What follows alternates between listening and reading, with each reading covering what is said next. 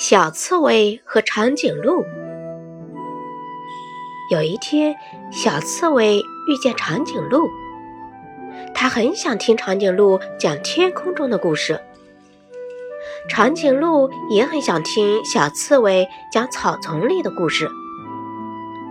长颈鹿太高太高，都快碰到大树顶了；小刺猬又太矮太矮了。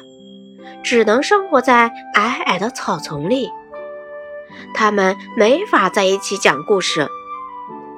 小松鼠知道了这事儿，他说：“这不难，我可以帮助你们。”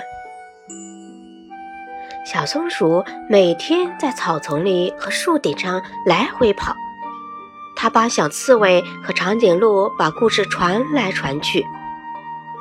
高高的长颈鹿听完小松鼠传来的小刺猬讲的故事，说道：“草丛里的故事真好听。”矮矮的小刺猬听完小松鼠传来的长颈鹿讲的故事，说道：“天空中的故事真棒。”就这样，长颈鹿、小刺猬和小松鼠成了森林里。